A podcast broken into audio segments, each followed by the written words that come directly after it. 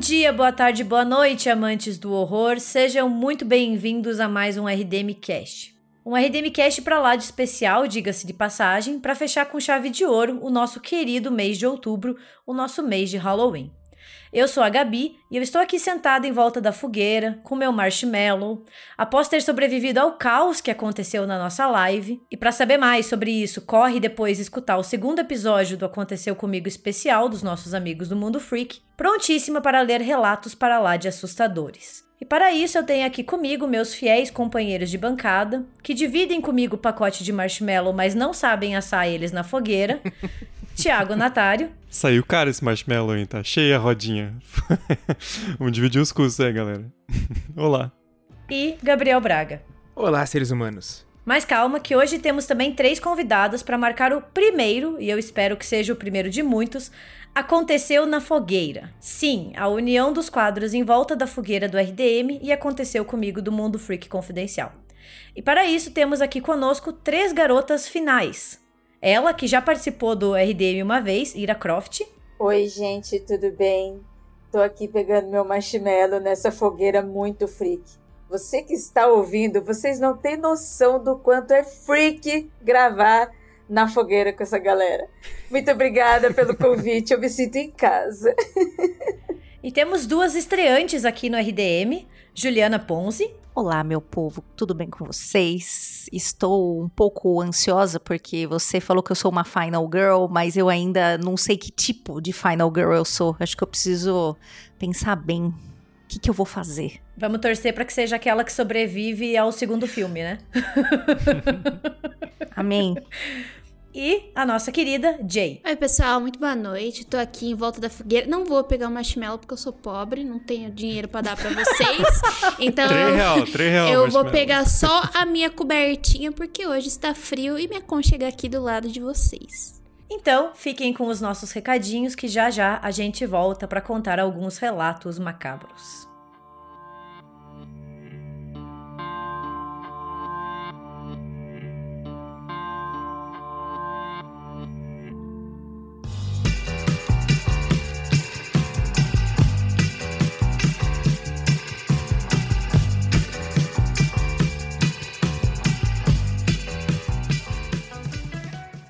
Bom, gente, como tenho certeza que vocês puderam perceber pela introdução, a gente teve o prazer de receber o pessoal do Mundo Freak nesse Em Volta da Fogueira especialíssimo, né? Esse aconteceu na fogueira. e essa ideia, essa collab começou porque a gente participou, né? Todos nós do, do RDM participamos no Aconteceu Comigo Especial, que é um audiodrama super legal é, que está sendo lançado no Mundo Freak e foi é, escrito e produzido pela Ira e pelo Andrei. E a gente participou lá do segundo episódio, onde um dos nossos apoiadores foram mortos durante uma, uma live. E a história toda é muito bacana. Eu vou deixar aqui para vocês é, na descrição. O Aconteceu Comigo Especial tá saindo toda semana. Ele começou a ser lançado no dia 9 de outubro e os três primeiros episódios já estão no ar. E o último sai agora no dia 30 de outubro. Então acompanhem porque tá bem legal, vale muito a pena e vocês vão poder também encontrar nossas belas vozes lá no segundo episódio. E além disso, tem mais um projeto do Mundo Freak esse mês, né? Outubro, mês do Halloween, o pessoal que trabalha com, com terror, com insólito, põe as manguinhas de fora, né? e tem mais um audiodrama super bem produzido do Mundo Freak, e esse está sendo lançado diariamente, que é o último contato. Ele começou a ser lançado agora no dia 25 e cada dia tem um episódio. Então já saiu o primeiro, segundo, terceiro e quarto episódios e o quinto sai amanhã, no dia 29, para fechar essa saga, que também é super interessante. Como sempre, vou deixar aqui na descrição os links para vocês acompanharem, mas vocês acham no Spotify e nos outros agregadores. E também tem canais de Telegram para vocês participarem, falarem suas teorias. É, a ideia é fazer um, um audiodrama bem colaborativo. Então, vou deixar vocês aqui com o trailer do Aconteceu Comigo, que o pessoal do Mundo Freak passou pra gente, e aí vocês já seguem com esse uh, Aconteceu na Fogueira, esse Em Volta da Fogueira super especial. Então, confiram aí. Paratopia Podcast Storytelling apresenta Você acha que os OVNIs podem ser uma ameaça? Eu não acho. Tenho plena certeza disso. Não falei? Eles estão aqui. Como assim? Às vezes, durante a noite, eu consigo escutar eles no telhado. Eu sonhei com ele de novo. Eu tava errado. Real, é tudo real. O meu sonho. Beto, fica calmo. O que esses seres querem é recurso humano para fazer experiências. Eles não estão interessados no que pensamos ou fazemos. Eles só trazem desgraça e tragédia.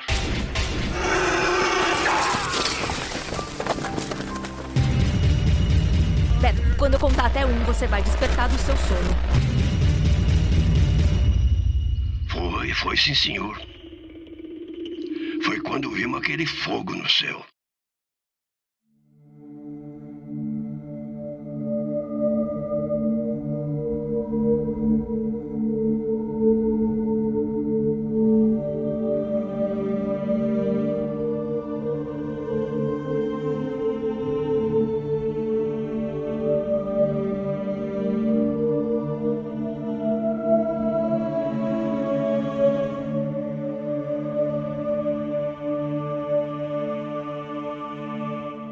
Vamos começar o nosso primeiro relato. Alô, senhorita e senhores? Finalmente resolvi tomar vergonha na cara, ou passar vergonha mesmo, e enviar essa cartinha pro RDM com minhas histórias sinistras. Vou deixar meu nome para ser a última coisa a ser lida e manter esse suspense enquanto os relatos rolam. Você vê que a pessoa já criou aí um, um mistério, né? Ela mandou uma carta mesmo? Veio por correio? Quanto tempo demorou para chegar? Chegou aqui, a, a gente recebeu, veio não mandou por Sedex, né? Daí acho que demorou uns meses para chegar, mas, mas acabou chegando. Não, Sedex é muito caro, velho. Mais meses, então é telégrafo, né, cara? Porque, caralho. As primeiras histórias se passam no Rio Grande do Sul, que é onde nasci. Atualmente já não moro mais nesse estado. Resolvi dar um título para cada conto do capiroto que trarei aqui. Seguem eles. A Fumaça Religiosa. Eu tinha 17 anos e costumava ir todos os verões para a casa da praia de minha avó, que ficava no litoral do Rio Grande do Sul onde as praias têm uma areia tão dura que se tu cair, tu morre. se tu cair, tu morre, guri. Brincadeiras à parte, no verão anterior, eu havia feito uma amiga na cidade de Tramandaí. E essa seria a primeira vez que eu passaria parte das minhas férias na casa de outra pessoa, desviando do meu roteiro habitual. Fui para a casa de minha amiga, ela estava para se formar, então rolaria a cerimônia e a festa de formatura em alguns dias. Até aí tudo normal. Eu, ela, suas duas primas curtimos a baladinha juvenil sem álcool. Observação. Afinal, estávamos todas abaixo da maioridade. Isso aqui é um pessoal que segue a lei, né? Eu bebia muito antes de fazer 18. Eu também. Não tô recomendando isso pra ninguém. Eu também. Nossa. Mas é só um Eu fato. sei, porque quando eu conheci o Thiago, ele era menor de idade. Sim, sim. Eu entrei na faculdade com 17, eu vou ficar sem beber? Não, né? Alcoólatra, logo, logo aos 17, entrou na faculdade, não tem nem como. Exatamente. Altas histórias, exatamente. queridos ouvintes, que vocês não sabem. E nunca vão saber, espero, né? Porque... Que- que- Quem nunca viu o Thiago louco e fez história no FPR, não fez história no FPR direito, né? Se me mandarem um pix, eu conto, tá? O que eu já vi. 70% é meu. Especifica quanto que é o Pix, porque se mandarem um centavo vai ser sacanagem. É verdade, boa. Quando você fala, manda um Pix, aí a galera fala assim, tá aqui um centavinho. Bota um piso aí, pelo menos, Gabi. É verdade, você não sair na... na na- Aproveito a fala da Ju para acrescentar que pode virar uma recompensa de apoio, hein? Olha aí. hein? Ótima ideia. Se vocês querem, queridos ouvintes, se vocês querem relatos de Thiago bêbado, contados por pessoas que presenciaram este fato, fiquem ligados que vai entrar como meta do Apoia-se. É o pack do bebum, né? Bom, passando a, a baladinha juvenil sem álcool, voltamos umas duas da manhã para o apartamento dela. Minha amiga me cedeu a sua cama e dormiu na adjacente, que se puxava da parte inferior do box, e as primas dormiram em outros colchões, todas no mesmo quarto. Sem motivo algum, eu despertei no que devia ser umas 5 ou 6 horas da manhã. Lembro que o dia estava amanhecendo. A cortina levemente fechada na parte da cama em que ficava a cabeceira, mas o restante da janela estava descoberta. Eu acordei, sentando de súbito, com as pernas ainda estiradas na cama, posição dura, como a de uma boneca Barbie sentada. Eu adorei a especificidade da pessoa falar que ela sentou que nem uma boneca Barbie sentada. Que é a primeira coisa que você pensa, nossa, eu tô sentado que nem uma Barbie, né? O que é bem freak também, né? Com certeza. Até porque estava chocada com o que se encontrava na minha frente. Ali estava a primeira aparição bizarra que eu já tinha visto. Era um corpo em formato humano, que parecia ser feito de fumaça branca. Ele estava ajoelhado sobre as minhas pernas. Eu enfiei a mão por ele em uma tentativa de fazê-lo desaparecer, e então vi aos poucos a fumaça se esvair e sumir. Tentei acordar minha amiga na cama de baixo, mas ela estava ferrada de sono. Então apenas voltei a deitar e me cobrir toda com o cobertor, com medo de ver alguma outra coisa bizarra. Como a Gabi sempre fala, o cobertor protege. Exato, gente. Se você tá debaixo das cobertas, nada pode te pegar. Após todos se colocarem de pé, puxei essa amiga para conversar e contei o que tinha visto. Ela é espírita e acreditou totalmente porque, segundo ela, já tinha visto e sentido coisas estranhas naquele apartamento. Sua família havia se mudado não fazia muitos meses e desde então ela não se sentia em paz. Outras pessoas com quem eu conversei disseram que, por ser uma entidade repleta de fumaça branca, talvez fosse coisa boa, mas não sei até onde acredito nisso. Até porque eu era ateia antes de presenciar esse caso e as histórias seguintes. Hoje sou agnóstica mesmo, mas não busco explicações. Só sei que parecia que aquela figura estava rezando, uma vez que estava de joelhos. Talvez eu tenha sido abençoada por um espírito religioso? Interrogação. Ou amaldiçoada? Três pontos. Já que temos mais por vir. e daí vem o amante sobrenatural. isso parece, só um pequeno detalhe, gostaria de dizer que isso parece aquela, aqueles livros que a minha avó e a minha bisavó compravam, sabe? Com... Sabrina. Rebeca, a minha avó, a minha avó tinha um que se chamava Rebeca, cara. Bate aqui, amiga. E a minha avó tinha uma estante, gente, acho que tinha assim uns 50, tá? E daí assim, é bem título assim, O amante sobrenatural. Ela foi possuída por um fantasma, mas não do jeito demoníaco, mas do jeito sexual. horror! Gente do céu. Eu não vou conseguir fazer isso na fogueira. Ai, eu não vou. Mano, os... olha assim, aqui. gente, desculpa, editor. Mas esse. A Ju tem presenciado isso, mano. O editor lá, não aconteceu comigo, vive me dando chamada, Ira. Você tá muito feliz, você tá muito feliz, você tá rindo demais. Bom, voltemos aqui ao, ao amante sobrenatural. Passei a ter muitos sonhos lúcidos de terror unidos com paralisia do sono. Ou seja, eu ficava preso em histórias de quase morte que rolavam ao dormir, como quase ser arremessada da minha cama para a janela ou ser arrastada pelos pés pela casa. Todos os sonhos lúcidos aconteciam partindo do ambiente do meu quarto e finalizavam nele também. Tudo parecia extremamente real. Quanto isso para dizer que eu mesma gostaria de me descredibilizar e culpar os momentos oníricos, mas os próximos dois mini relatos aconteceram enquanto eu estava bem acordada. Com 20 anos, arranjei um namorado, e ele morava sozinho com os primos, todo mundo na faixa dos 21, 30 anos, e passei a dormir alguns fins de semana no apartamento deles. Em uma das vezes, eu e esse meu ex deitamos na cama de casal, com a luz apagada, a persiana quase toda fechada. É, ela sempre deixava uma fresta aberta por algum problema, o prédio era bem antigo. Nisso, eu me revirei muito para dormir, e ele já tinha apagado fazia tempo. Um determinado momento, eu olhei para o resto do quarto e avistei na beirada da cama uma figura humana, adulta, parada. Não dava para distinguir roupas ou feições. Era como uma silhueta, mas dava para ver que ela estava presente, porque entrava um pouco de luz da rua pela persiana. A figura só ficou estática, como se observasse. Credo, que medo, que medo. Que figura porque... pervertida. Exatamente. É um voyeur. É um voyeur.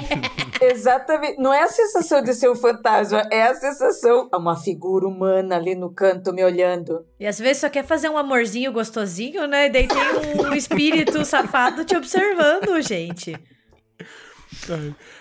Com medo de interagir dessa vez, só me apertei ao travesseiro e fechei os olhos com força, querendo me forçar a dormir e fazer com que aquilo desaparecesse.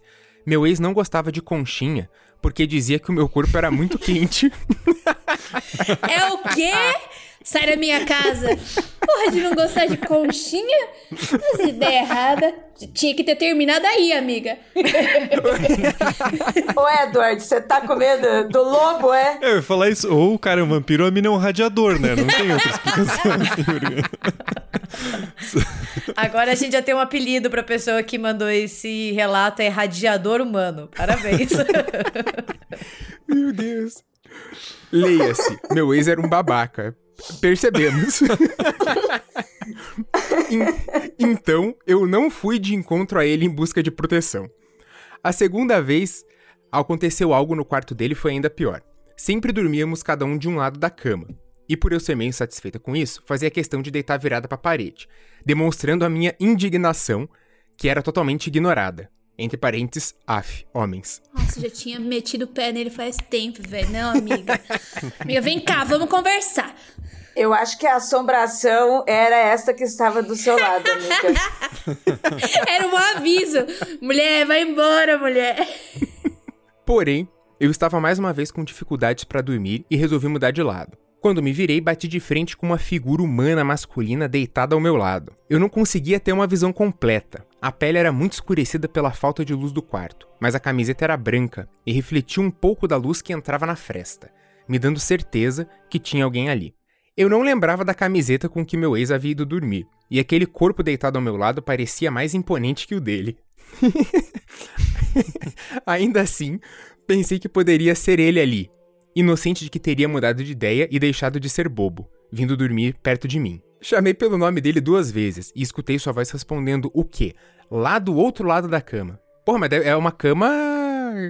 Enorme. King size dupla, né?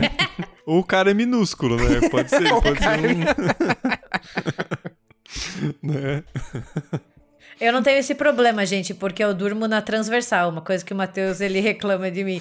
Eu não durmo de lado, eu durmo assim, tipo, deitado ocupando os dois espaços. Meu Deus, Gabi, já, eu já tinha dado as bundadas, se ajeita aí, sua doida. Amiga, eu sou pequenininha, tenho 1,50m, eu vou, vou chegando, entendeu? Eu durmo na diagonal porque a Celina adora dormir na minha bunda, assim. Ela vai se empurrando. Quando eu acordo tem um gato e eu todo torto com dor na coluna e o gato todo feliz ali. Beleza.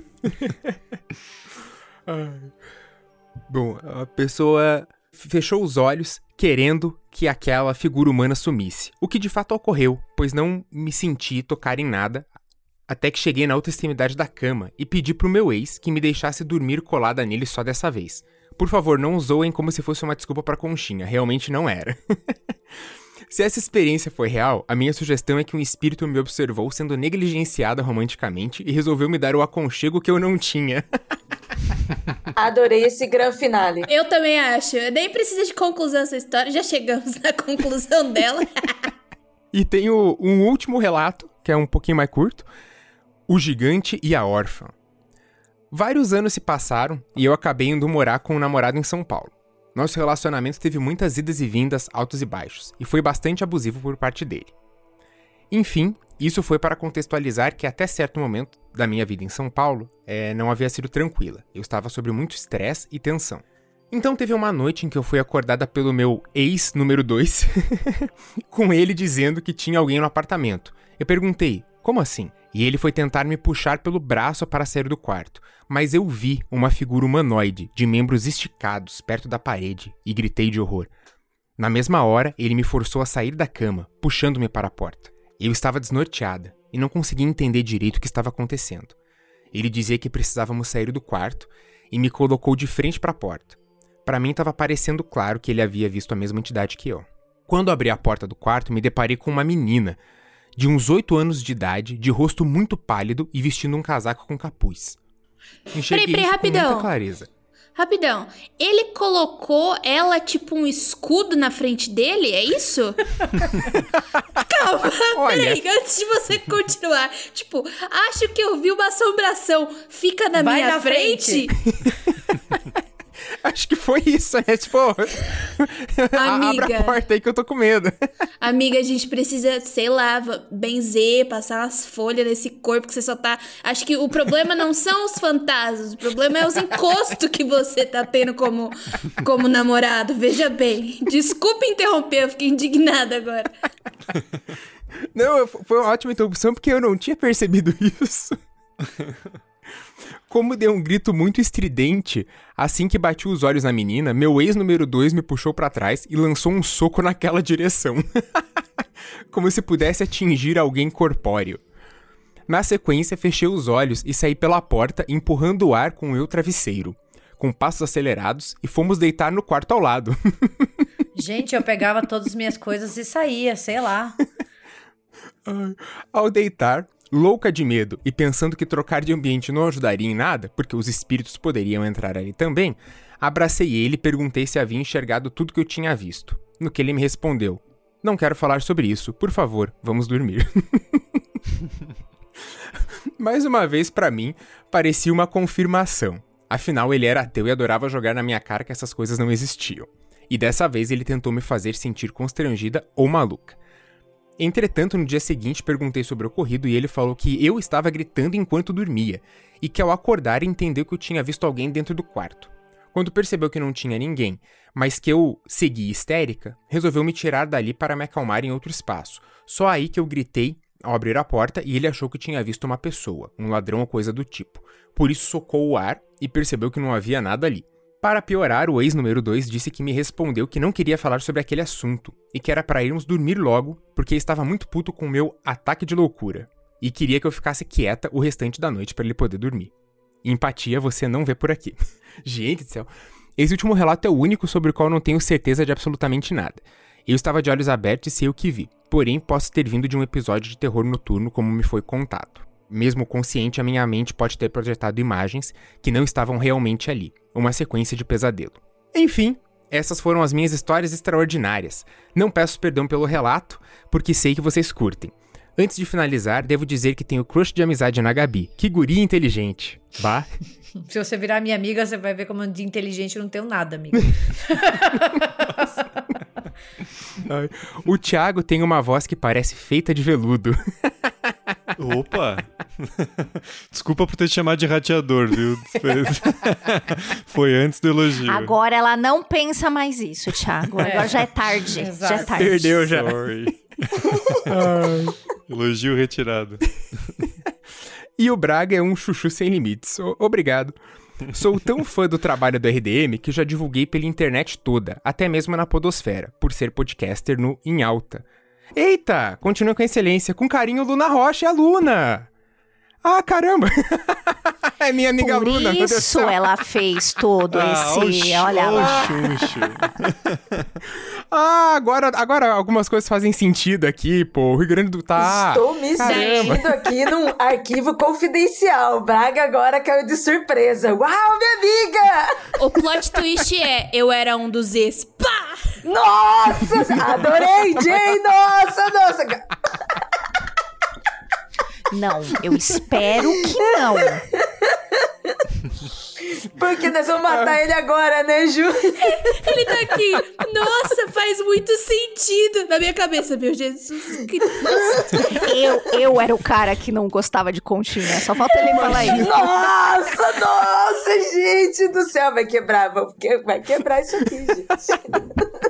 Eu era o cara que não gostava de conchinha. Porra, maluco, você não gosta de coxinha com a sua mina? Ainda dá para escolher, uhum. né? Se você quer ser a conchinha de fora ou a conchinha de dentro. Não é possível. Alguma Deus. coisa você vai achar, né? Alguma coisa você vai achar. Mas que bom que você não é o ex-namorado, Braga. Não, não, gente, eu, eu, eu deixo declarado aqui que eu gosto de conchinha. Mas ó, ser a, ser a colherzinha, a conchinha de dentro é mó bom também, viu? Fica a dica aí. Porque você, você, a namorada é bem menorzinha, mas ela, né, ela me abraça de um jeito que me faz achar que, que vai ficar tudo bem, assim. Ai, Sabe o que, que é? Eu acho que a Jenny é faz, faz jetpack em você. Ela é tua mochilinha. Porque quando eu, isso, quando eu abraço o Matheus também assim, ele fala que eu sou um jetpack, eu sou a mochilinha dele. Dele fica voando assim. eu vou morrer. Eu tenho certeza imagem, que a Ira e o Andrei também fazem, porque eles têm uma diferença de altura grande. A Ira é o jetpack do Andrei. Gente, a melhor conchinha que tem é a conchinha com o Snow, porque o Snow é quase meu tamanho, daí encaixa perfeito. E ele assim, ó. O problema é que o Snow, pra quem não conhece, é o cachorro da Jay, ele olha no meio da noite com olhos azuis, assim, e cara de Que vai te matar. É, ele Dá vai medo. matar a Jay. Dá medo.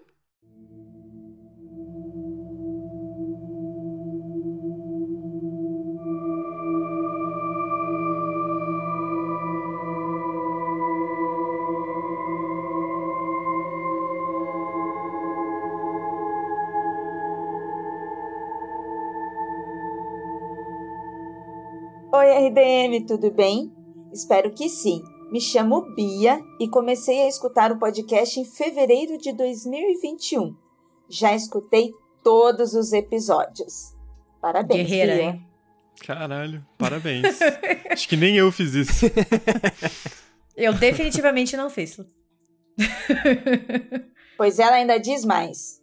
Admiro muito o trabalho de vocês, tanto no podcast quanto no site. Adoro as críticas. E se tudo der certo, em breve me tornarei apoiadora.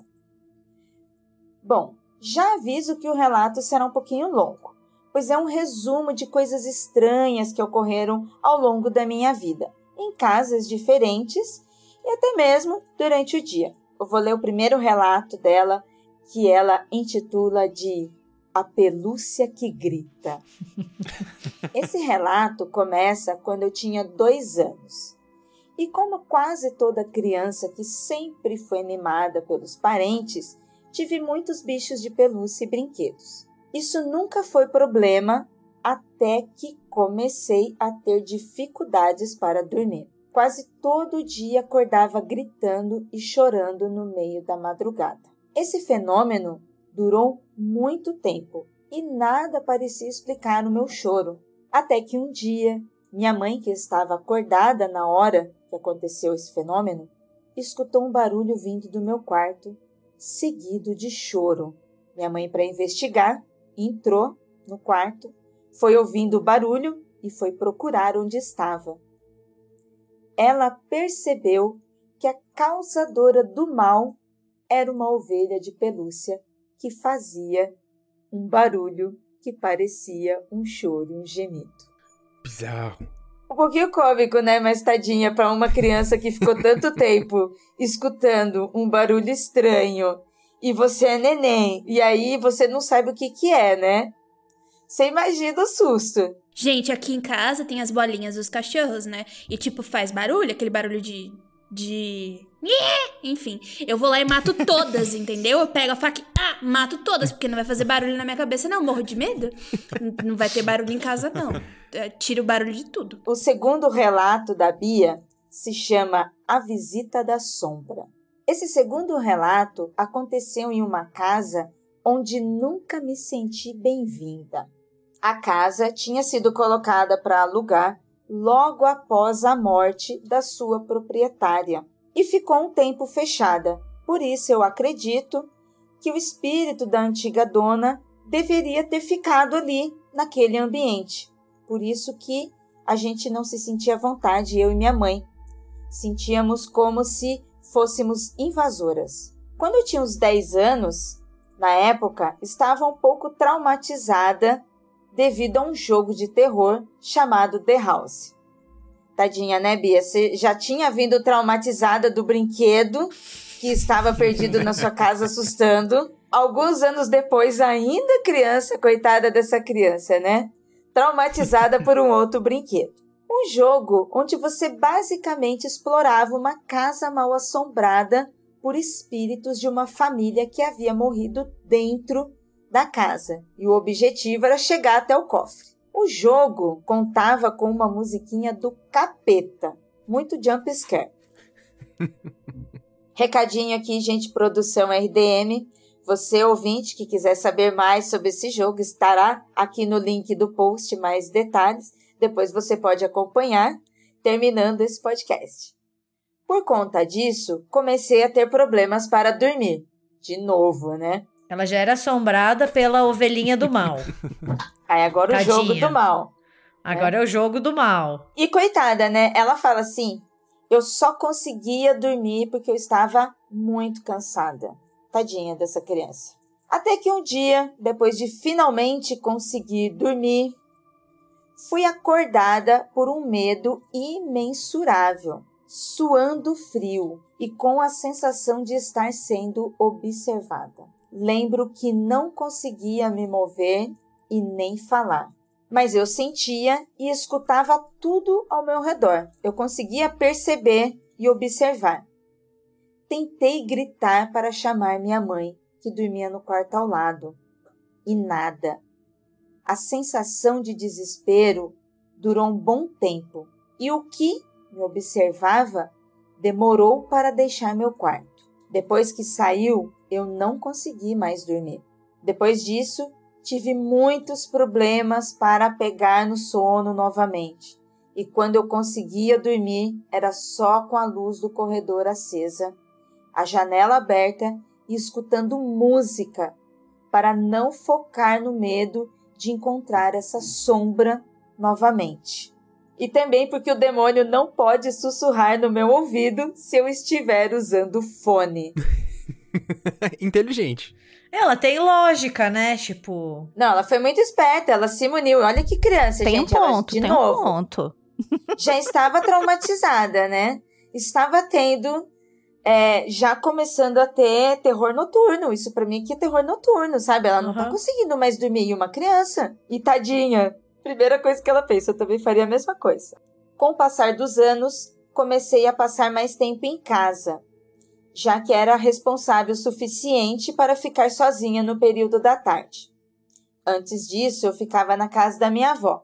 E coisas estranhas começaram a acontecer. Do nada, me subiu um cagaço e a sensação de não estar sozinha em casa. Isso demorava a passar e às vezes eu escutava alguém me chamando ou batendo na porta. Quando olhava pelo olho mágico, não tinha ninguém e a luz do corredor do prédio estava apagada. Isso durou até eu me mudar em setembro de 2020, o que nos leva ao último relato. Nossa, mas são muitos anos, né? Pois é. Assim, com esse sentimento de você não ser bem-vinda na sua própria casa e. Ai, eu acho que uma das piores sensações que existe é você estar tá sozinha em casa e você sentir que você não tá. E você sentir que você não tá e que a presença não é uma presença agradável, não é assim, sei lá, vovó veio me visitar depois de muito tempo. Não, é tipo algo ali que tá querendo que você se sinta mal, assim, e meio que se alimentando do teu medo e do teu desconforto. Já aconteceu isso comigo quando na minha infância, numa casa que eu morava na Bahia. E o meu rendimento começou a cair na escola. Meus pais tiveram que mudar de casa porque eu não conseguia dormir, eu não conseguia fazer nada, me trocavam de quarto para eu poder dormir melhor, eu não conseguia dormir, a gente teve que se mudar. A gente se mudou até de cidade, se não me engano. E daí resolveu? Resolveu, foi a casa que foi, eu comecei a sentir um cheiro na casa. Tipo, tinha uma árvore, um pé de jambo que eu gostava muito e ele foi atingido por um raio. E depois que essa árvore morreu, eu, eu tenho muito problema com cheiro. É, tipo, qualquer cheiro, sou muito sensível. É, e eu comecei a sentir um cheiro de coisa podre, de feijão estragado. É um cheiro muito específico, é de feijão estragado. E daí é, eu comecei a ter muito pesadelo no meu quarto, que era tipo. é- Era uma casa meio estranha. Tinha um quartinho, daí você passava pela frente da casa e depois você entrava na casa de fato. Eu comecei a dormir nesse quartinho, comecei a ter muito pesadelo, tinha uns 9, 10 anos. Daí meus pais me colocaram pro quarto que era perto da cozinha, eu continuei tendo muito pesadelo. Se passaram sete meses, eu comecei a ficar muito mal, que eu não conseguia dormir, não conseguia fazer nada. Daí eles tiveram que se mudar, porque não tava rolando mais. Eita. Olha, a história da Bia, assim, se for pra gente olhar, por mais que a gente dê risada e brinque aqui com ela, mas são muitos anos de terror noturno. E isso, um medo pode ser tanto do sobrenatural quanto do trauma que aconteceu mesmo por causa do brinquedo. Né? Porque foi, foi uma coisa atrás da outra, e se depois de um tempo foi, ou como foi, algum evento sobrenatural ali, mas ela já estava tão assustada, ela já estava tão aterrorizada, foi só potencializando, sabe? E se sentir, como vocês citaram, né?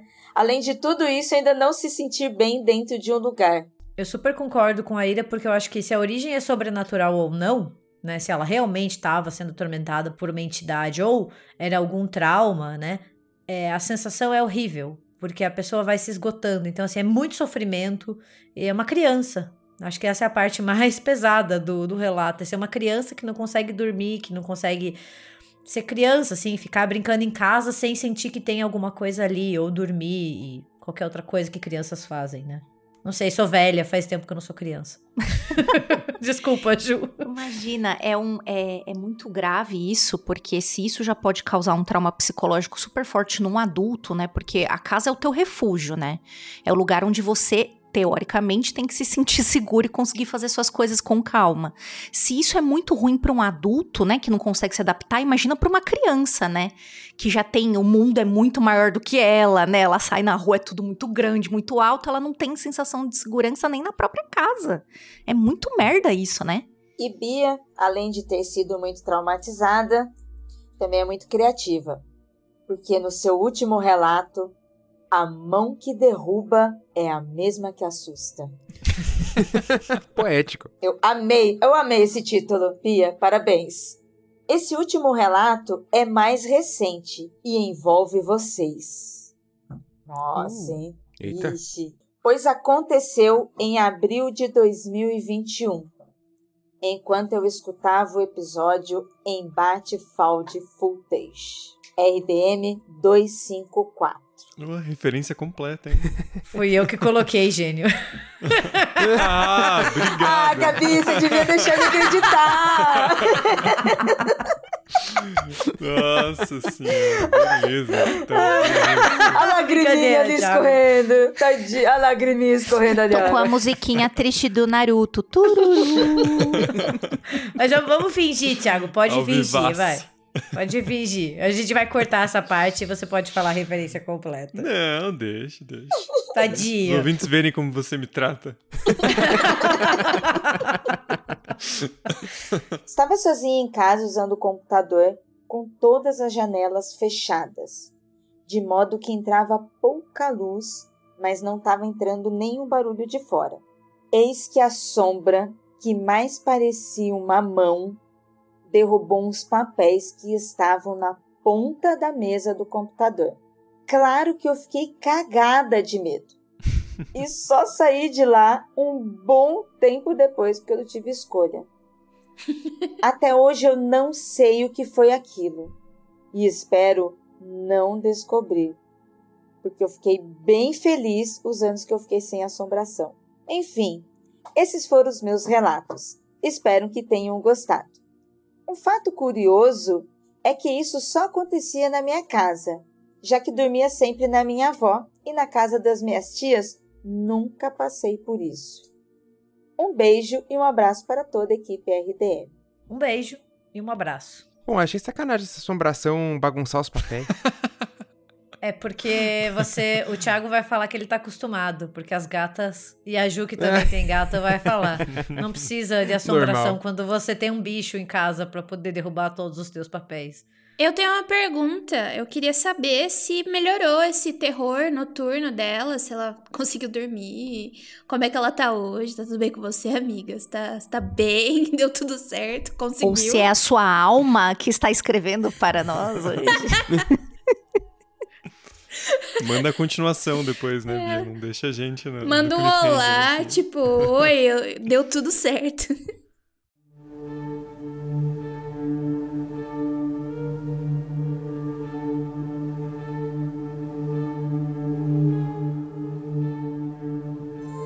Bem, eu vou ler mais um relato aqui então pra, pra gente continuar essa série em volta da fogueira Aconteceu Comigo.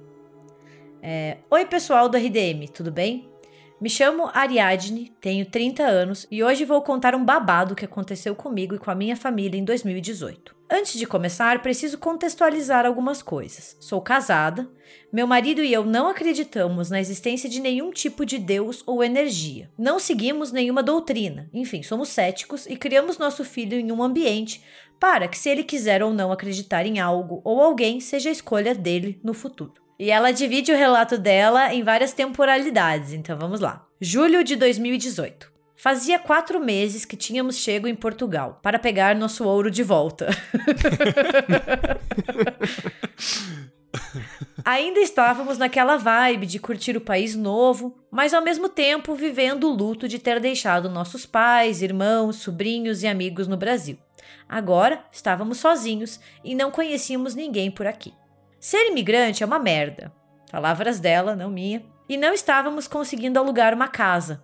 Meu marido conseguiu um emprego e um dia, quando estava no trabalho, fui levar nosso filho para brincar em um parquinho que tinha perto do Airbnb em que estávamos hospedados. E naquela hora eu simplesmente desabei em lágrimas. Eram lágrimas de saudade de casa, de raiva por não arranjar nenhum locatário, medo de ter tirado nosso filho do país dele para um lugar tão incerto. No meio das minhas lágrimas, eu tirei os óculos, e daí é que ela faz uma observação que eu acho que muitas pessoas que estão neste programa vão concordar. Eu tenho 7 graus de miopia. Não vejo um palmo à frente sem meus óculos.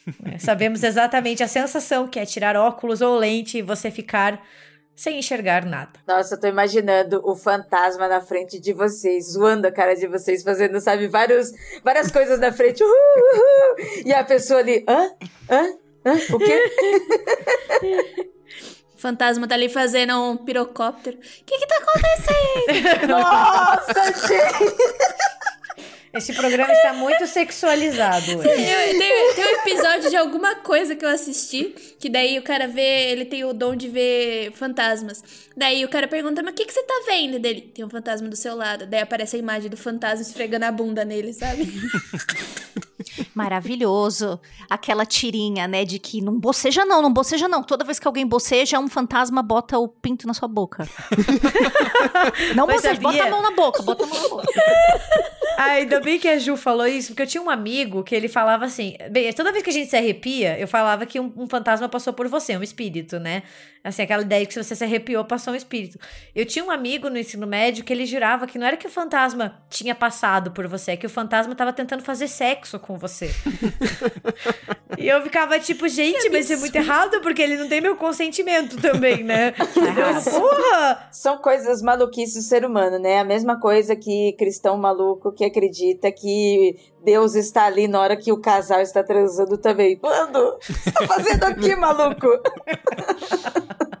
Enfim, vamos voltar ao relato da Ariadne, né? No meio das minhas lágrimas, eu tirei os óculos e entre as lágrimas e a miopia, eu vi um vulto falando com meu filho. Coloquei os óculos correndo para ver se não era alguém sequestrando o menino e no final das contas era só uma senhora brincando com ele. Eu me aproximei para mostrar que eu era mãe daquela criança e ela gentilmente começou a conversar comigo. Perguntou se eu estava bem, pois viu que eu estava triste e chorando. Expliquei para ela a situação de que não estávamos conseguindo uma casa para alugar e ela me disse: vá nesse endereço e converse com a Maria Fernandes. E aqui a Ariadne falou: guardem esse nome porque ele é importante ela vai arrumar uma casinha para você e sua família morar. No dia seguinte, fui no endereço e era uma imobiliária. Entrei e pedi para falar com a tal de Maria Fernandes. O moço que me atendeu estranhou e falou que não tinha ninguém com aquele nome por lá. Essa parte é suspeita, porque Maria em Portugal é tipo Joaquim e Fernandes é tipo Silva. Então, assim. É, teria uma Maria Fernandes, sabe? Mas tudo bem. Segue. O, o, o Thiago ele vai fazer aqui agora um detetive para descobrir. é tipo numa padaria não achar um Joaquim, entendeu? Tem uma coisa errada. Assim. Nisso, já comecei a chorar e expliquei para ele a situação. Moço, tem criança aqui chorando, preciso de uma casa para morar. E ele disse que não tinha nenhuma e eu tive que ir embora. Já estava nas escadas quando ele gritou e disse: Olha, na verdade, tem uma casinha, mas é muito pequena. É só quarto, cozinha e banheiro. Gente, vocês acham que eu ia recusar? Aceitei na hora e no dia seguinte já estávamos nos mudando para lá. A casa era de fato minúscula, com uma parte toda feita de pedra. Por dentro, parecia que tinha sido renovada lá pelos anos 80, 90 mas por fora dava para sentir que tinha sido feita faz muito tempo, pois a fachada era bem antiga, com uma pegada colonial. E daí a Ariadne ela adicionou: sei lá, sou de exatas. Na lateral da casa tinha um corredor de terra que dava acesso a um quintal enorme, com muitas árvores e uma plantação de alguma coisa. Meu marido até brincou: acho que uma galera morreu aqui, hein? E como somos mórbidos e ácidos, rimos e ficamos zoando um com o outro. Na primeira noite, meu filho estava bastante agitado, mas não achei estranho, pois era outra mudança de ambiente para ele.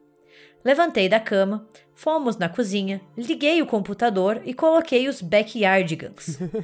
Eram duas da manhã, eu estava sentada na cadeira com ele no colo e pela tela do computador vi uma mulher parada atrás de nós. Eu virei rápido e não tinha mais nada ali. Achei bem bizarro, mas no fim, talvez só estivesse com sono. Eu definitivamente não faço a linha medrosa. Duas semanas depois, meu marido, que manda mensagem todo dia quando chega no trabalho, falou que teve sonhos muito estranhos, que dormiu mal e não entendeu o que eu estava fazendo de madrugada, em pé, parada no canto do quarto, olhando para ele. Ele disse: Perguntei se você estava passando mal, mas você não respondeu nada. O Tutu, que deve ser o filho deles, estava quietinho no berço. Então eu dormi. Eis que respondi: Não era eu e pela primeira vez o clima ficou pesado entre nós. Agora a gente salta de julho para agosto de 2018. Os dias foram passando e eu, como a mijona declarada que sou, aquela que acorda duas a três vezes por noite para fazer xixi, saí do quarto, passei pela cozinha e quando cheguei no banheiro vi uma mulher lá dentro. Comecei a gritar e saí correndo. Tranquei a porta do quarto e gritava desesperada para o meu marido que tinham invadido a nossa casa. Meu marido levantou e foi todo valente sair na porrada com o invasor. Ó, pelo menos não fez ela de escudo, né? Mas não tinha ninguém. Ele voltou e disse que precisávamos conversar sobre as merdas que estavam acontecendo na Mofo House. E aqui é o apelido que eles deram para casa deles, que ela explica, né? como apelidamos carinhosamente nossa casa porque tudo mofava lá, desde móveis até comida. Ele concordou que realmente tinha algo estranho e começamos a pensar em explicações científicas para o que estava acontecendo, mas não achamos nenhuma. Uma noite, lá pelas 10 da noite, meu marido ainda não tinha voltado do trabalho, e como era o mês de agosto, alto verão aqui na Europa, estava um calor insuportável dentro de casa, e eu estava no quintal, vendo meu filho brincar quando no fundo vejo a bendita mulher, a mesma do parquinho, parada e olhando para mim. Levantei do banquinho e perguntei: O que você quer? E eu só conseguia pensar: se for espírito, tá de sacanagem que quer mesmo assombrar dois cômodos, né? Vocês já viram a teoria de que fantasma é tudo rico e safado? Porque eles só vão assombrar casa e mansão antiga, coisa de rico, né? Os contos góticos é castelo. Então, fantasma é tudo burguês safado, entendeu? Eles não. Por isso que eu nunca vi nenhum, né? Mal cabe eu e a Janice, imagina um fantasma junto. Né? ah, mas, mas pensa lá, você vai assombrar um lugar, você vai assombrar uma kitnet? Não tem a mesma graça. É, tá certo. Perguntei e nada aconteceu. Não obtive resposta e também não fui lá confrontá-la. Ficou por isso mesmo. Entrei em nossa casa e comecei a fazer pesquisas no Google para descobrir coisas como o histórico do endereço e seus antigos moradores. Descobri que poderia ir em um lugar chamado Junta de Freguesia, que lá eles me ajudariam nesse tipo de pesquisa. Tinha uma junta muito perto da Mofo House e fui lá no dia seguinte. Conversei com uma brasileira que trabalhava no lugar, fizemos amizade e conseguimos achar algumas coisas bem estranhas. O que acontece é que entre os moradores oficiais da casa, desde que existe um registro, tem uma que me chamou bastante atenção uma mulher chamada Maria Fernandes, que, segundo o documento, entre 1 de outubro de 1553 e 22 de outubro do mesmo ano, foi acusada e mais tarde executada pelo crime de bruxaria e pacto com o demônio. Gente! Inclusive, no campo de descrições barra características, estava escrito apenas uma palavra para descrever Maria Fernandes. Má. Nos documentos físicos referentes a essa senhora, consta que ela foi executada no dia 22 de outubro de 1553, justamente o dia em que deveria ter sido inocentada e solta, o tal do Alto da Fé. Por algum motivo, ela não foi libertada e morreu. Agora o nosso relato vai para setembro de 2018. A brasileira da junta da freguesia, que virou minha amiga e acompanhou meu drama e leu comigo os papéis, me indicou um senhor com uma casa para alugar e finalmente nos mudamos da Mofo House. E agora em setembro de 2021. Ainda moramos nessa casa, né, que não é a Mofo House. Nunca vimos, sentimos ou ouvimos mais nada. Porém, moramos a cinco minutos da Mofo House e toda vez que passo na frente, tenho a impressão de que ela está lá, a mulher que acho que é Maria Fernandes, em algum lugar parada, me olhando fixamente, como se quisesse me cumprimentar ou só me espreitar silenciosamente. É isso.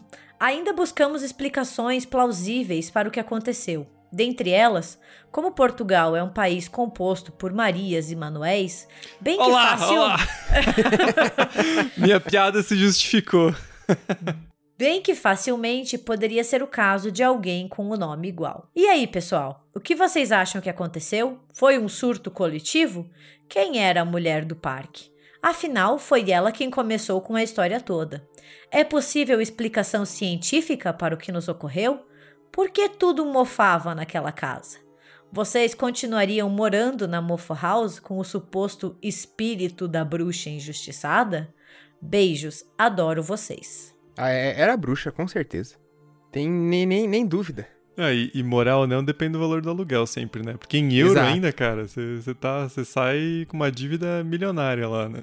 Pô, em, em Portugal é mó sacanagem pra, pra alugar lá. Eles querem não sei quantos meses de aluguel de, de calção. É mó difícil alugar lá, principalmente pra brasileiro, né? Eles fazem uma sacanagem assim, então. Entendo morar na Mofo House. Não sei, nunca morei na Europa, né, Tiago? Você também não, né? Eu, vou, eu, eu virei aquela, aquela pessoa do. Porque quando eu estava no meu intercâmbio lá na Europa. Depois não tem mais amigos, não sabe por quê, né, tadinho?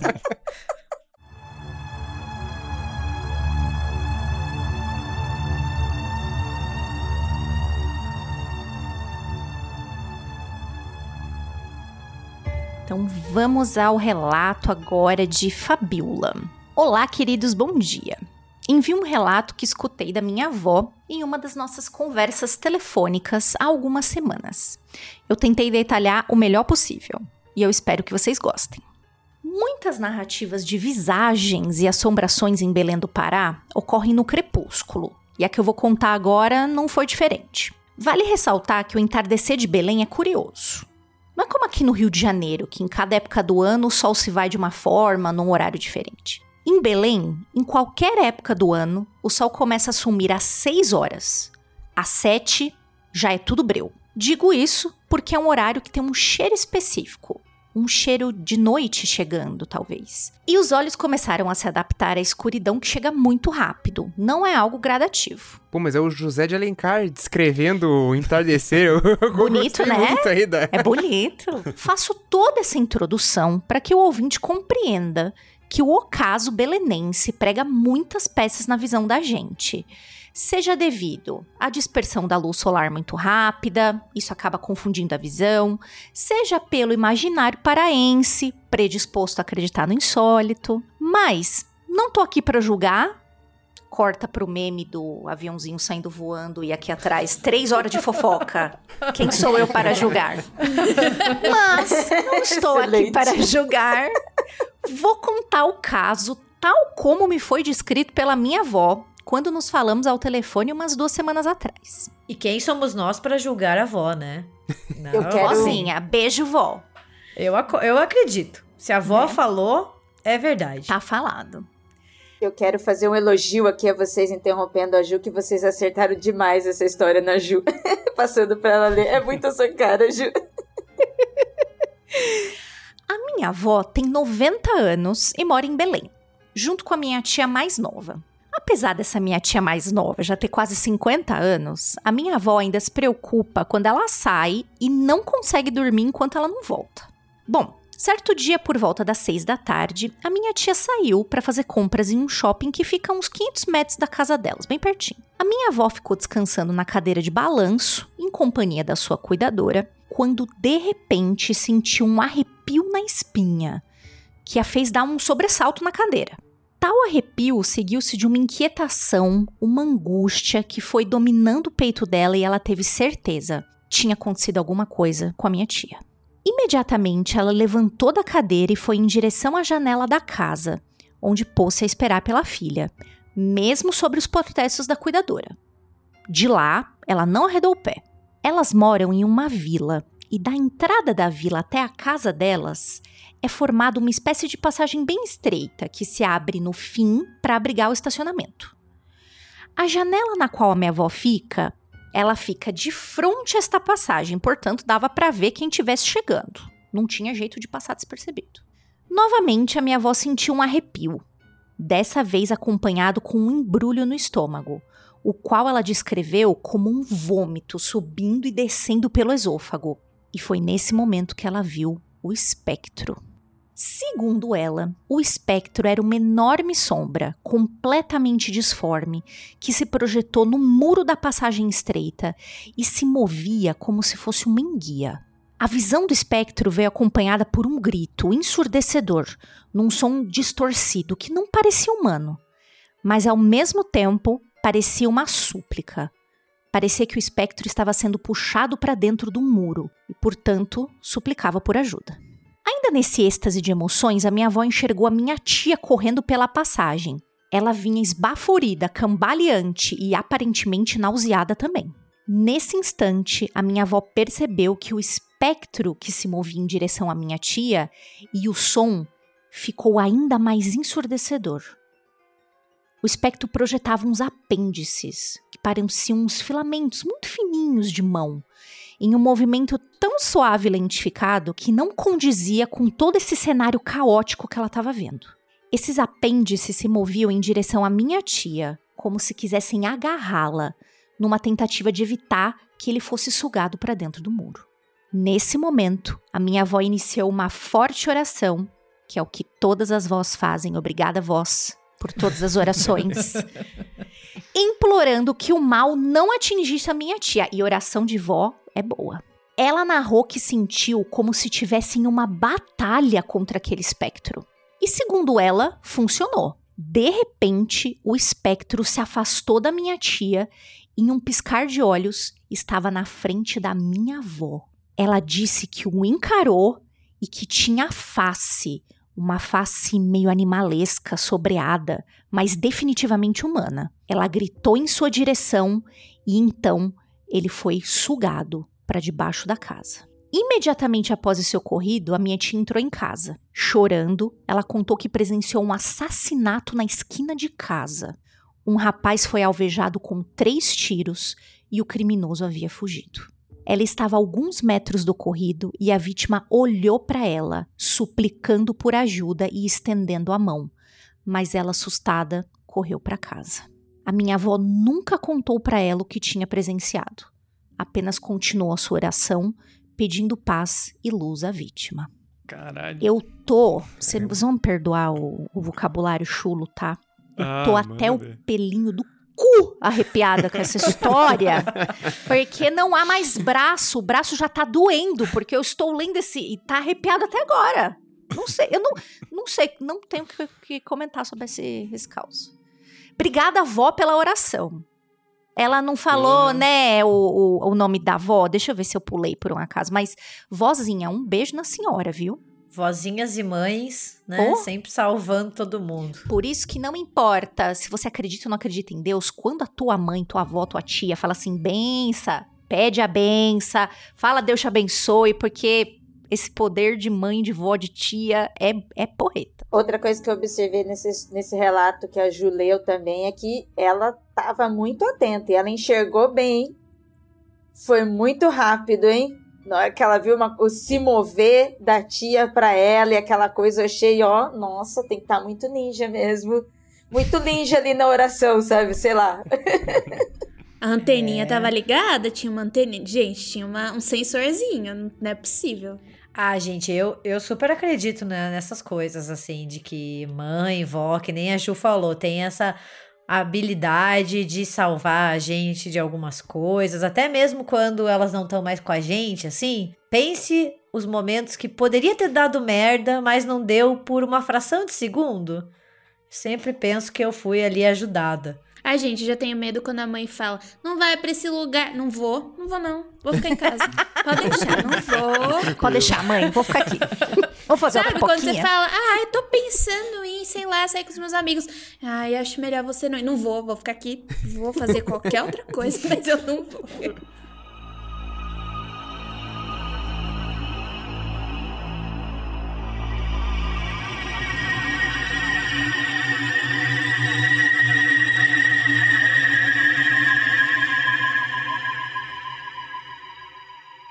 Donos do melhor podcast, tudo bem com vocês?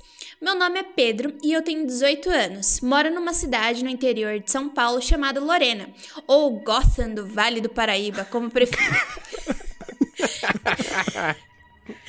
Já que é uma cidade bastante perigosa. Bom, sempre fui muito cético e acho que por isso nunca tive experiências sobrenaturais muito assustadoras. Olha que eu sou cética, aconteceu uns bagulho e eu só ignoro, viu? Sempre associei qualquer coisa estranha que aconteceu comigo com algum fenômeno natural ou algo do tipo, mas venho aqui contar quatro breves histórias de situações pelas quais passei, mas eu me caguei de medo por algum tempo, sabe?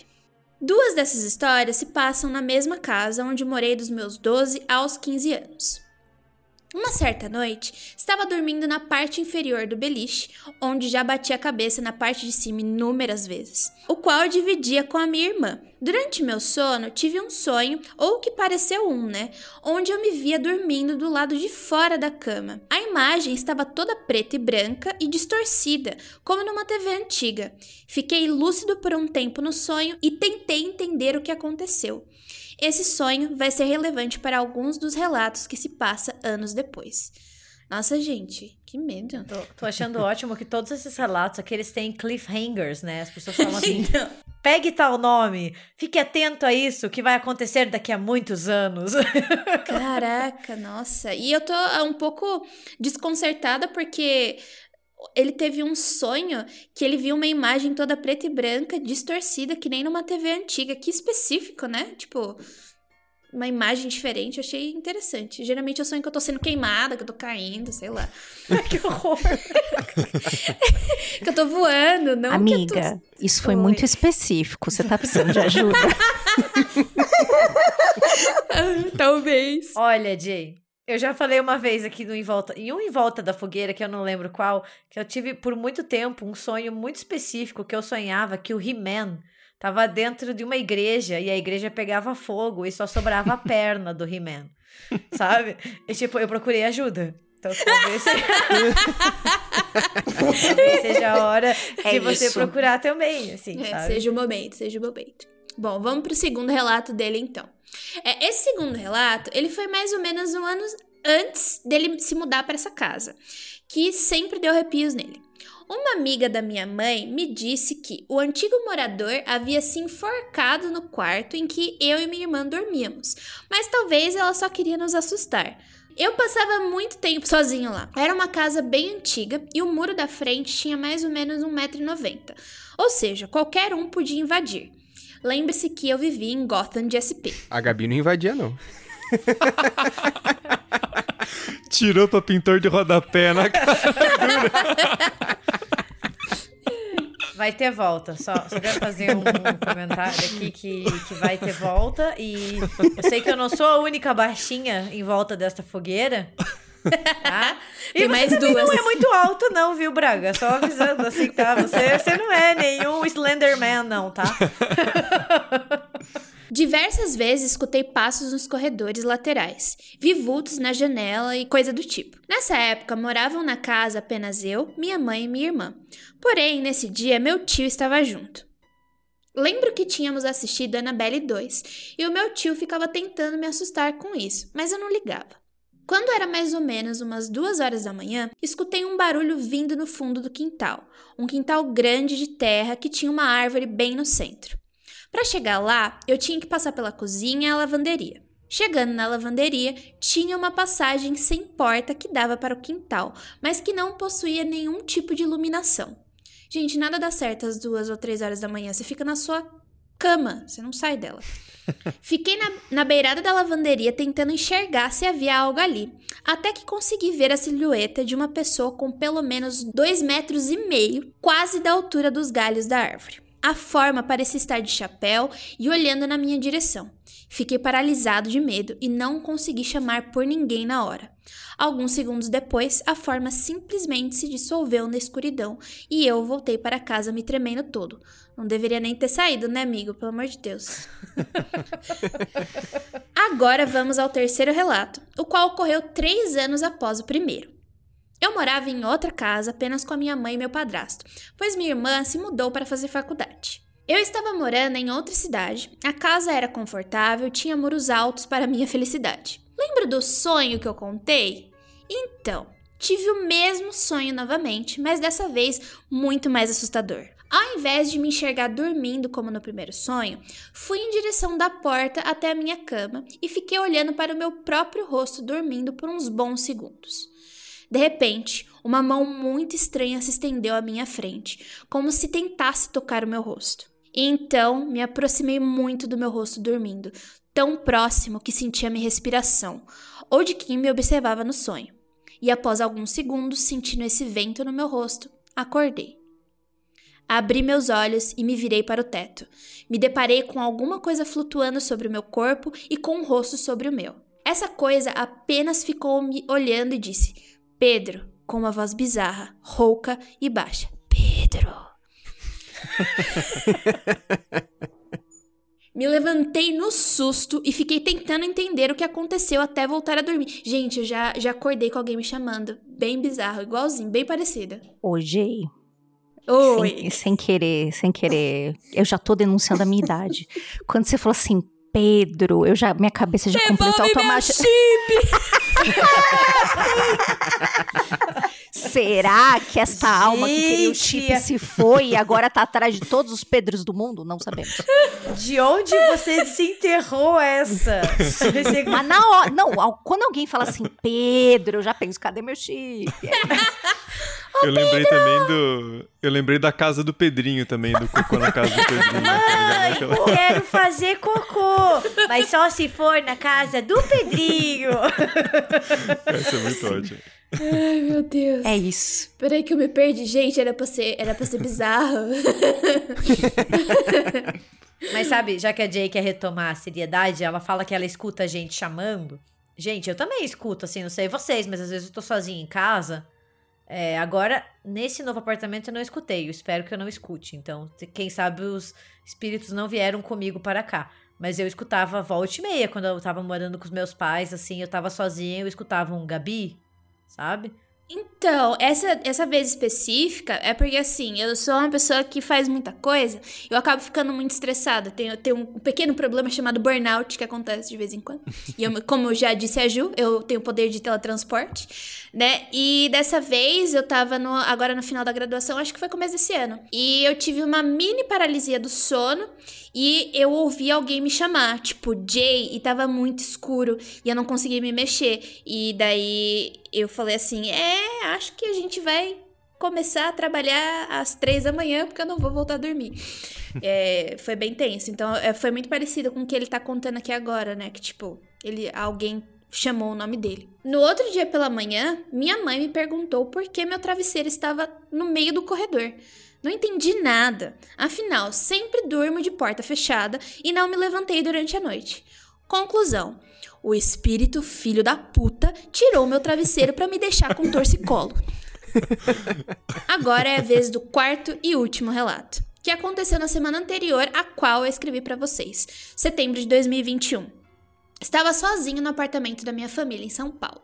Decidi ficar lá por uns dias, pois estava muito estressado com a faculdade. Tá vendo aí, ó? Ó, vamos ver o que vai acontecer. E com meu ambiente familiar. Nesse apartamento existe uma suíte onde o guarda-roupa é do tamanho inteiro da parede e suas portas são espelhos de correr que vão de uma ponta a ponta. Qual o problema desse pessoal que mete espelho em tudo, gente? Não, pois sério. é, né? Você gosta tanto de ver você mesmo? Eu não entendo também, né? Daí você vai fazer um amorzinho gostosinho, você olha pro lado e você vê tua bunda peluda, já pensou?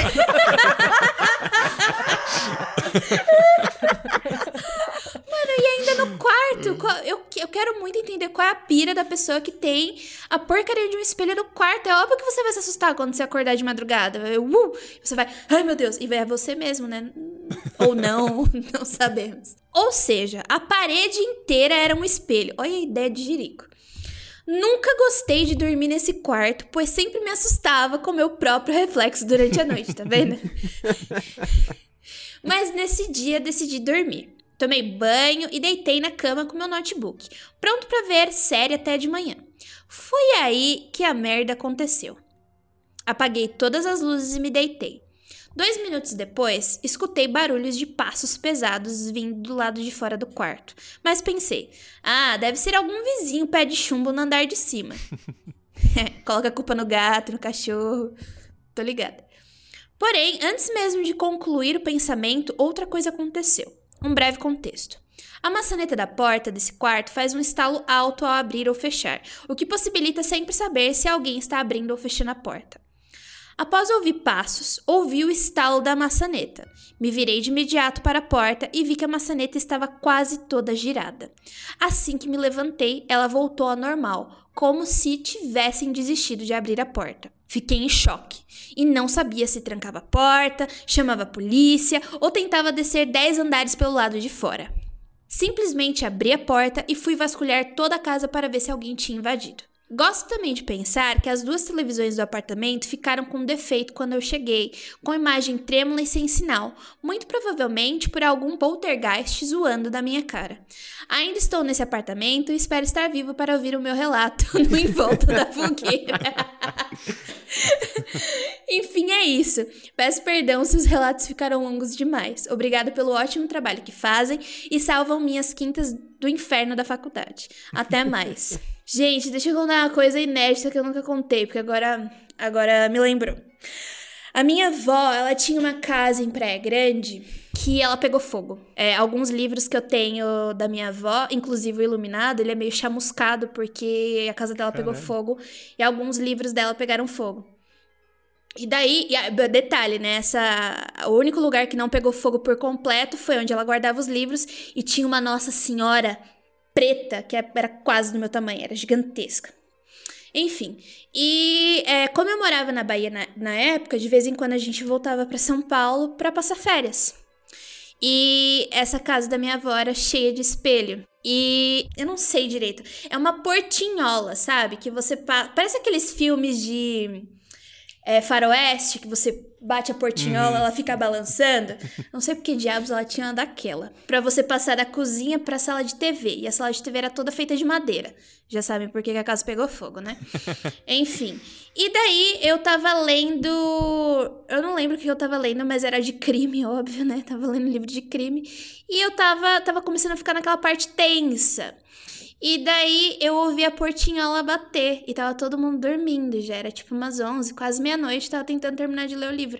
E eu ouvi essa portinhola bater.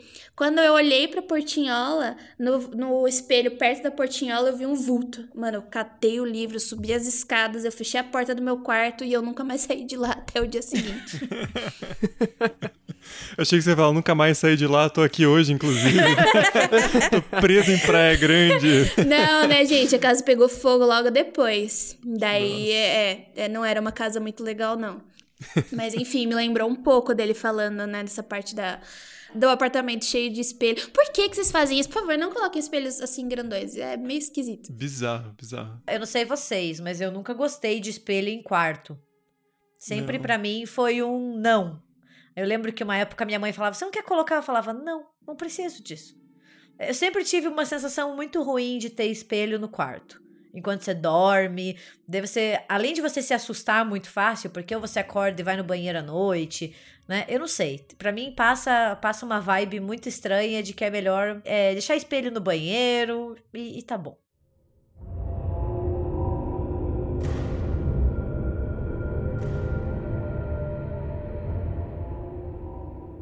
Bom, gente, então bora lá pro último relato desse Aconteceu na Fogueira especial. E esse relato começa com um aviso. Ele contém brinquedos mal assombrados e espíritos bons e ruins. É, é o que a gente gosta. A Gabi é, tá, tá nele. Brinquedos mal assombrados. o espírito bom ou ruim a gente deixa pro ouvinte decidir. Olá, RDM. Me chamo Gabriel. Sim, podem revelar meu nome. Sou fã do podcast e acompanho vocês desde 2016 2017.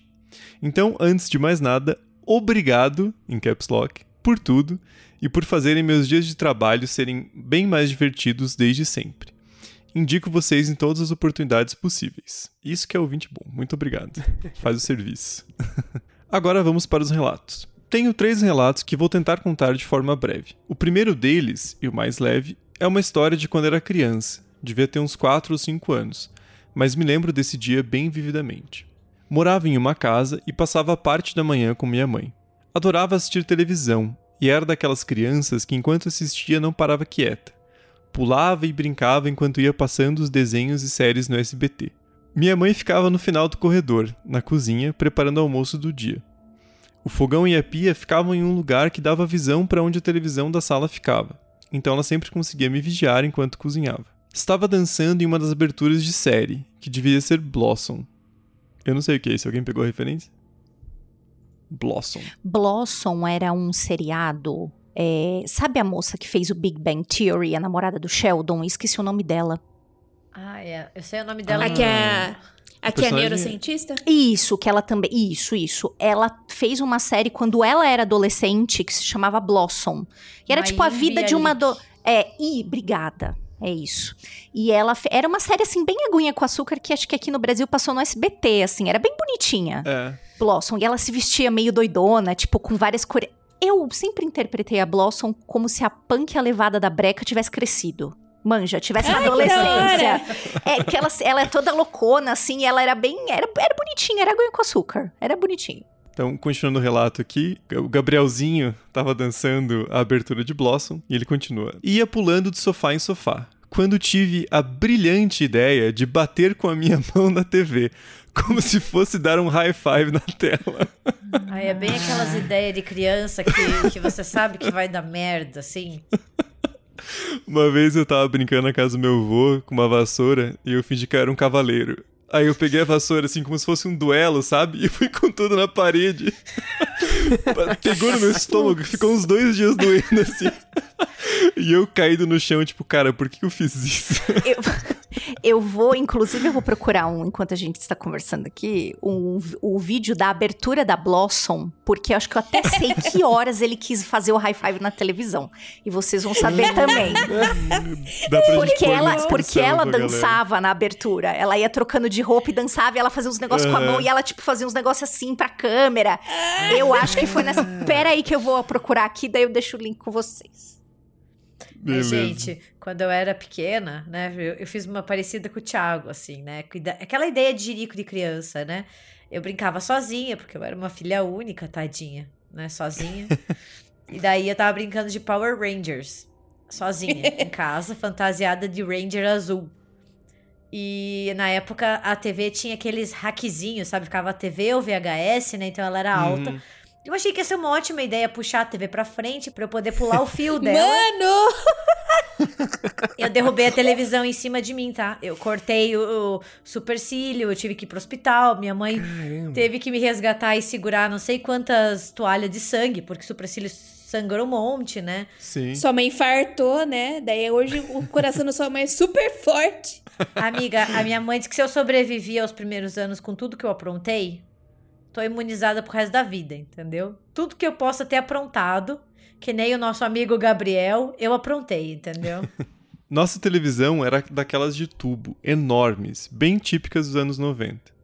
E assim que bati com a mão nela, ela automaticamente começou a cair pra frente. Momentos antes do desastre, né? Vai em câmera lenta, sabe? Você vê a coisa acontecer em câmera lenta. Sim. Eu me lembro de tudo isso, mas só até o momento que a televisão começou a cair. A partir daí não me lembro de mais nada. Porém, minha mãe disse que nesse dia algo muito estranho aconteceu.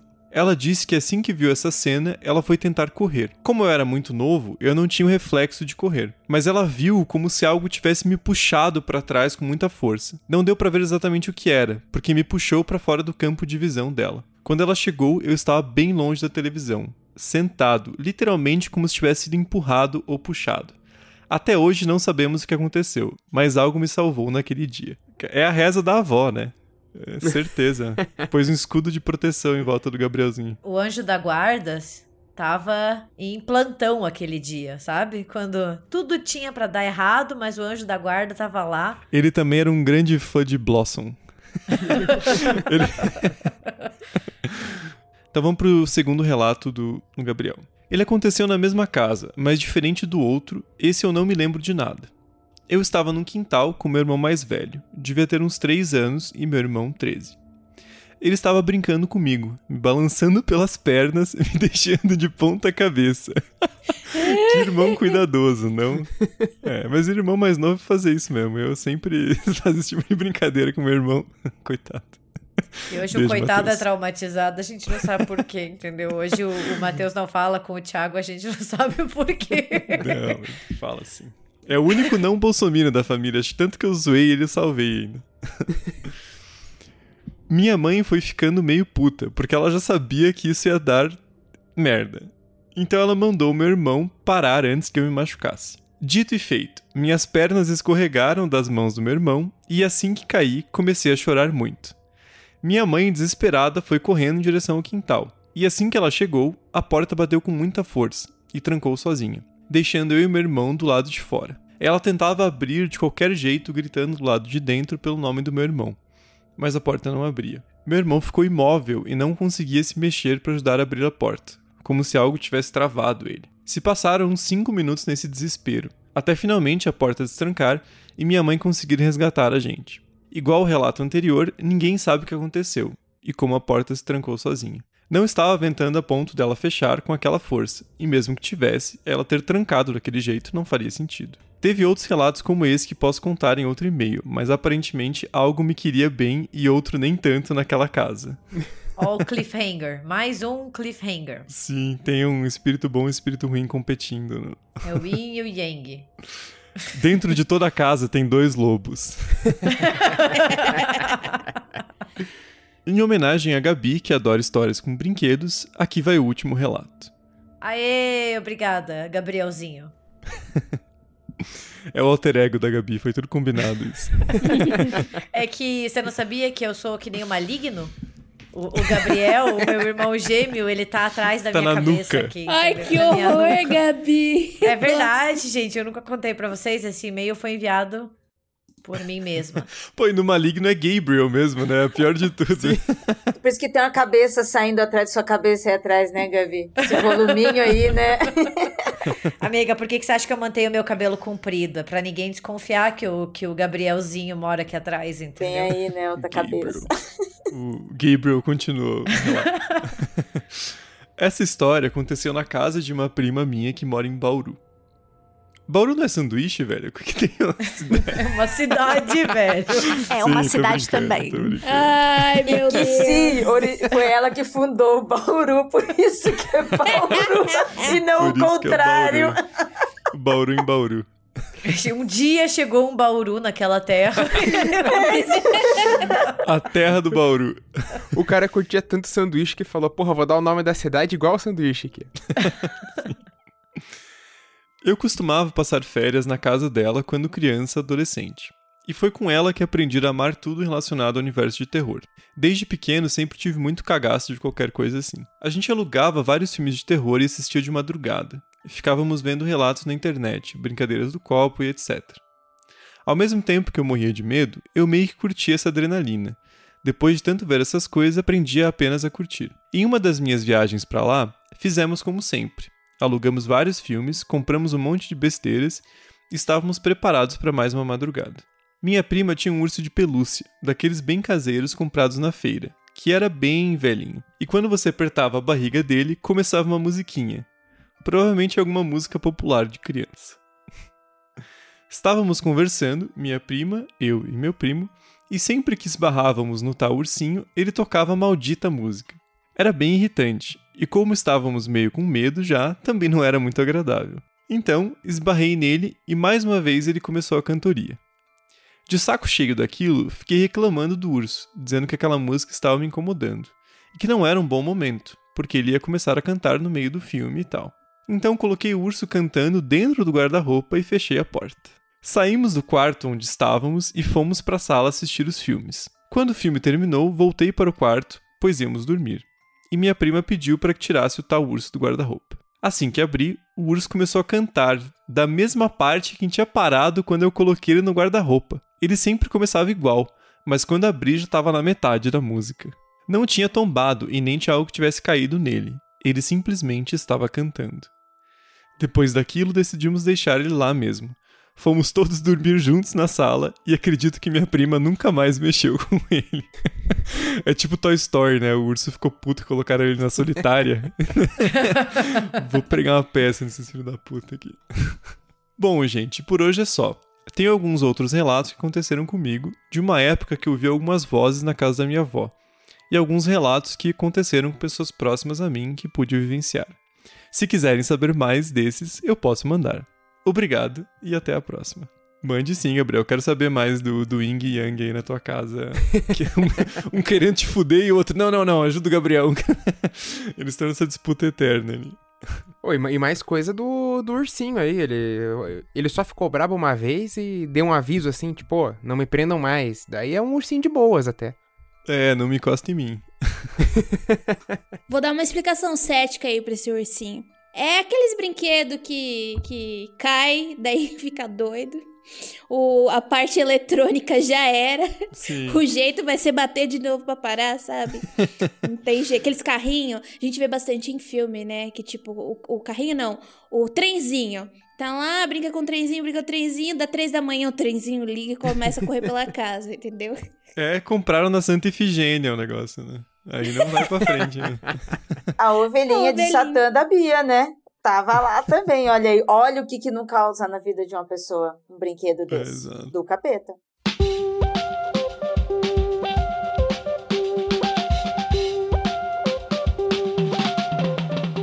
Bem, gente, chegamos ao final do primeiro Aconteceu na Fogueira, né?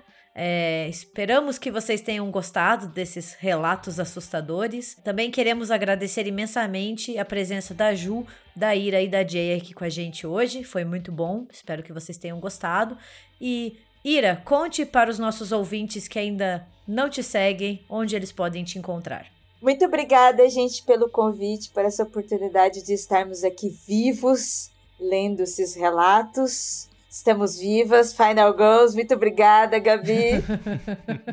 Se você quiser me seguir nas redes sociais, você pode ir lá e digitar iracroft, tanto no Instagram, tanto no Twitter.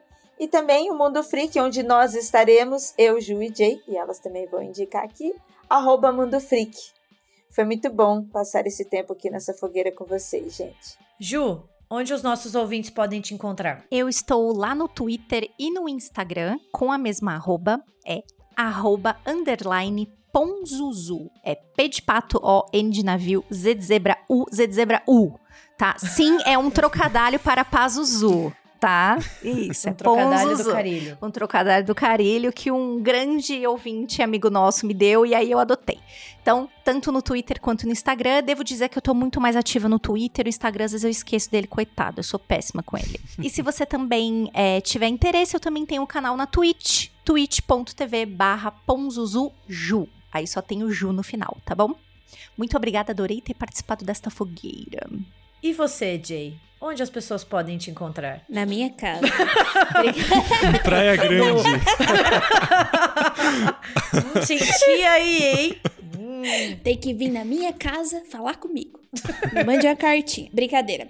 É, vocês podem me encontrar no Twitter e no Instagram como Jean Grey, J-Y-N, G-R-E-Y. Ao contrário da Ju, eu sou muito mais ativa no Instagram do que no Twitter, porque no Instagram eu tô ali com resenha de livros, lá no Mundo Freak, eu tô sempre postando coisas nos stories, principalmente de física, ciência, enfim, e de livros. É, então eu tô mais ativa no Instagram. E vocês também podem me encontrar lá no Mundo Freak, geralmente falando sobre alienígenas ou serial killers. E eu acho que é isso. Queria agradecer mais uma vez pelo convite. Foi muito legal ficar aqui nessa fogueira sem marshmallow, porque eu sou pobre. Mas muito obrigada. Bom, e se vocês querem mandar uma mensagem pro República do Medo, vocês nos encontram no Twitter na RDMcast, no Instagram e no Facebook República do Medo e vocês podem também mandar um e-mail para contato@republicadomedo.com.br. Inclusive podem continuar mandando relatos por em volta da fogueira porque a gente demora para esvaziar a caixa, mas um dia a gente chega lá E vocês podem também ajudar a gente mais ainda, porque a nossa próxima meta do Apoia-se é um Em Volta da Fogueira extra por mês, então seria uma ótima forma de ter mais Em Volta da Fogueira, uh, que é um quadro que vocês adoram, e também ajudar a gente a chegar a todos esses e-mails que vocês continuam mandando. E se quiserem ver um Em Volta da Fogueira ao vivo, é só entrar lá no nosso canal do YouTube, República do Medo. Se inscreve lá também, porque a gente tem as nossas lives mensais que estão bem legais. E quem sabe, né, se tiver muitos pedidos, a gente pode fazer um outro Em Volta da Fogueira ao vivo. Eu pensei que você ia falar, e se vocês quiserem, a gente pode fazer acontecer na fogueira com as histórias do Thiago bêbado. É verdade, boa. É verdade, que bom que a Ira Gente, falando sério, se vocês querem escutar as histórias do Thiago durante a faculdade, em primeira mão, eu trago o Matheus aqui para ele contar. Ele vivenciou já, tá? se, se pagar bem, eu falo. Tranquilo. É isso. Muito obrigada por terem ficado com a gente até o final do nosso programa e até a próxima quinta. Até. Até.